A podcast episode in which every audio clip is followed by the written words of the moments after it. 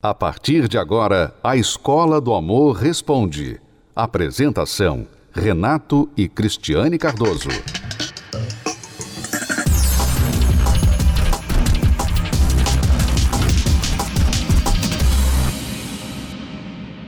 A Meire nos escreveu lá do Paraná e ela quer uma ajuda. Vamos ler aqui o e-mail dela e vamos ver como podemos aconselhá-la. Casei grávida, depois de seis anos, separei. Muitas mentiras e humilhações. Ficamos um ano separados. Neste período, ele se envolveu com uma outra mulher que, desde quando éramos casados, já tentava algo. Depois de um ano, voltamos. E agora não consigo esquecer as coisas do passado. Por favor, me ajude. Na verdade, a história é bem mais complicada, mas não cabe aqui. Não sei mais o que fazer, vamos acabar nos separando de novo. Estamos há duas semanas sem se falar. O que faço? Me chama a atenção aí, entre várias coisas, este fantasma desta outra mulher, que antes de vocês se separarem a primeira vez, ela já, segundo você disse, havia tentado algo. Quer dizer, ela já ficava em cima do seu marido. E quando vocês se separaram, ele foi ficar com ela né, se envolveu com essa outra mulher. Então, realmente há um fantasma aí desta outra que pode estar afetando também os seus pensamentos e o porquê você não consegue deixar o passado. Nós sempre voltamos no ponto que falamos aqui no programa a respeito de separações de pessoas que voltam sem repararem as causas iniciais da separação. Se você se separou do seu marido, da sua esposa, isso não foi uma pequena decisão, isso não foi uma, uma coisa à toa. Isso foi o acúmulo de vários problemas que culminaram com a separação. Então, o que acontece muito é que o casal, depois de um tempo separados, bate a saudade, bate o arrependimento, as pessoas começam a notar que mesmo quando elas se envolvem com outras, elas começam a notar que outros relacionamentos também vêm com seus problemas, então elas pensam assim: bom, é melhor eu investir no que eu já tenho do que começar uma coisa nova com outra pessoa que também é problemática, enfim. Aí elas pensam em voltar. Aí elas falam: "Ah, tá bom, vamos voltar, vamos tentar de novo e tal". Só que quase nunca as pessoas reparam, consertam aquilo que causou a separação inicial. E é por isso que a segunda tentativa está fadada ao fracasso novamente. E não poderia ser diferente. É porque muitas pessoas elas voltam sem ter perdoado, sem ter colocado uma pedra em cima daquilo que aconteceu, que os separaram. Então elas voltam pensando assim que a volta vai de alguma forma magicamente, vai fazer uma mágica que vai fazê-la esquecer tudo o que aconteceu. Só que não, só que não, né? Não tem como isso acontecer. Então elas, elas erram, Renato, também nisso, porque se você quer voltar, uma das condições para voltar um relacionamento é você perdoar. Tipo assim, ó, tá bom, vamos olhar para frente.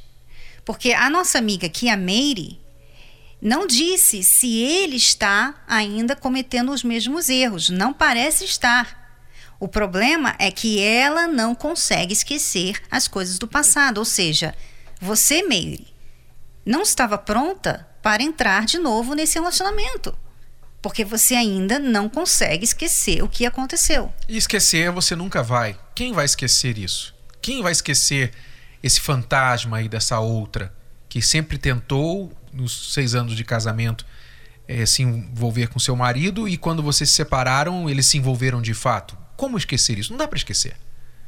Mas se o seu marido se arrependeu, mudou, cortou o contato com essa mulher, está tentando reconstruir o casamento de vocês, então agora você tem que arquivar estes fatos do passado, arquivar, colocar lá no arquivo morto, porque já não está mais acontecendo, e somente reabrir esse arquivo se ele voltar a dar razão ok?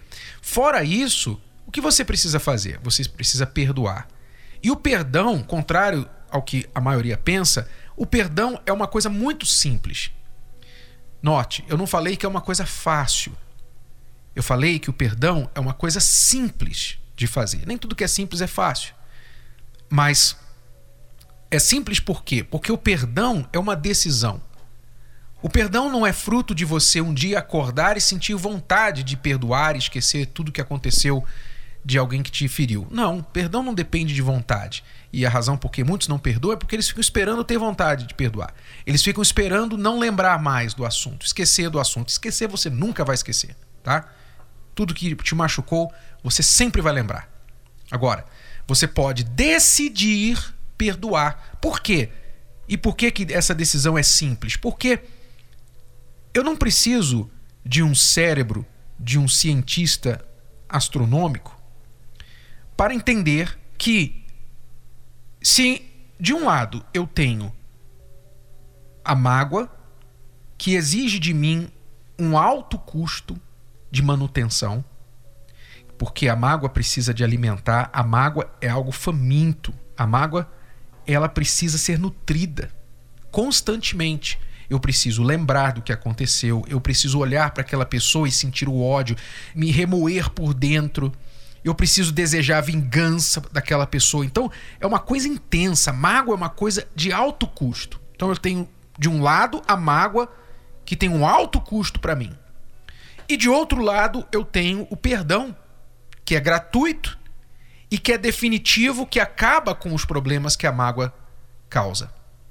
Então, eu não preciso ser muito inteligente, de um QI acima de 150, para entender qual é mais inteligente para mim. E outra coisa, Renato, quando a pessoa perdoa, ela escolhe, ela decide não lembrar. Uhum. Ou seja, se eu quiser lembrar agora dos problemas que eu tive no meu casamento, eu vou lembrar. Mas eu preciso? Não preciso. Porque esses problemas, eles não são mais uns problemas para mim. Isso aí já foi resolvido. Então, quando a pessoa perdoa, ela consegue fazer essa escolha, ela consegue tomar essas decisões. Não, eu não vou lembrar.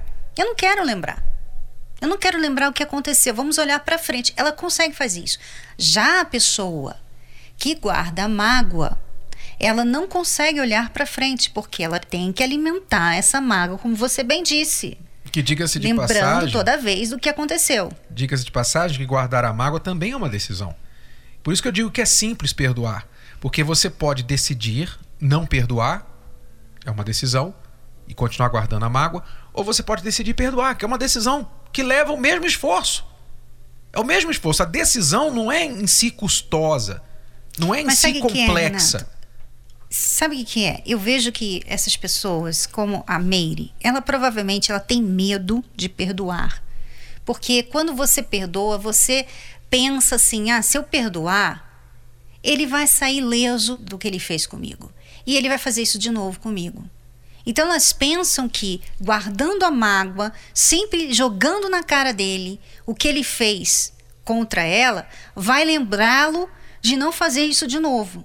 Olha, tá uhum. vendo? Olha como ela ficou magoada. Olha como ela tá triste. Mas isso é contraproducente. Isso não, não é, funciona. Não é prático. Então, você tem que, primeiro, decidir, e a decisão, repito, é simples. A decisão é simples, é uma questão de inteligência. Perdão faz mais sentido do que guardar mágoa, ok? É muito mais lucrativo para você perdoar do que guardar mágoa. Então a decisão é simples. Agora, uma vez você tomando a decisão, não quer dizer que é fácil perdoar. Porém, uma vez tomando a decisão, cada passo do perdão vai se tornando mais fácil após a primeira decisão. Então, por exemplo, depois de decidir perdoar, você precisa tirar lições do que aconteceu.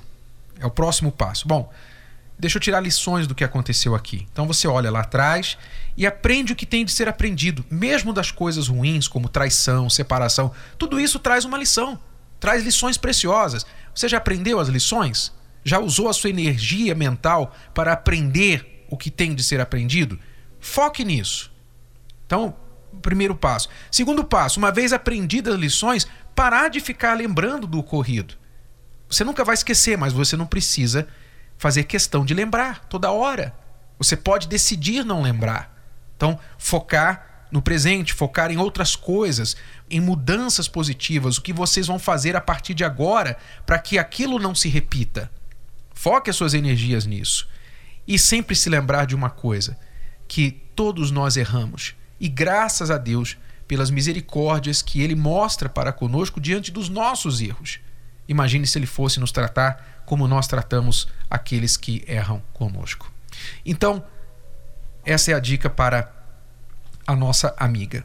Comece a trabalhar nessa questão do perdão e, como você disse, a situação é mais complexa. Se você quiser a nossa ajuda através da terapia do amor, você pode ir às palestras e conversar com o casal da terapia do amor aí no Paraná, que também acontece na sua cidade, tá bom? Mais detalhes sobre a terapia do amor e como você também pode se beneficiar dela, quiser um conselho pessoalmente, então acesse o site terapia do amor.tv. A terapia do amor não acontece só no Templo de Salomão. Ela está em todo o Brasil. Encontre a localidade mais próxima a você acessando o site terapia do amor.tv. Basta clicar na seção Onde e Quando Acontece e digitar. Se preferir, você também pode encontrar a terapia do amor mais próxima ligando para o telefone 0 operadora 11 3573 3535. De qualquer lugar do país, você pode aprender o amor inteligente.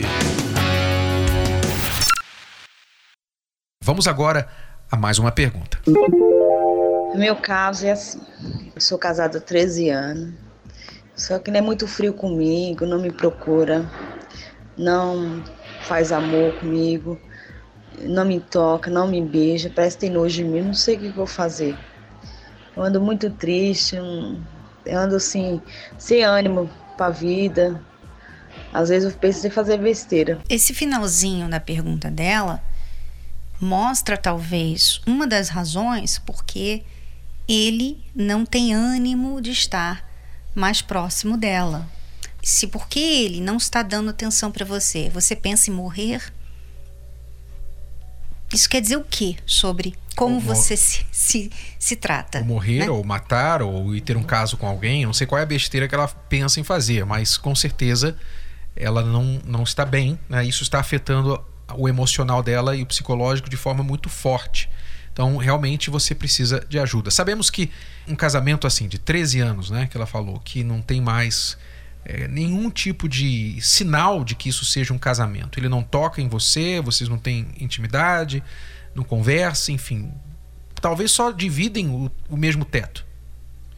Então, isso acaba cobrando da pessoa um, uma conta muito alta emocionalmente falando. E a pessoa fica desgastada, ela começa a pensar em bobagens. Então, você precisa, primeiramente, buscar fortalecimento, você buscar um tipo de apoio é. para lidar com esse seu lado emocional antes de tomar uma decisão com respeito ao casamento, que eu vou falar qual deve ser essa decisão. É, porque o erro da pessoa que está nessa situação é achar que ela só vai poder mudar quando a outra pessoa mudar.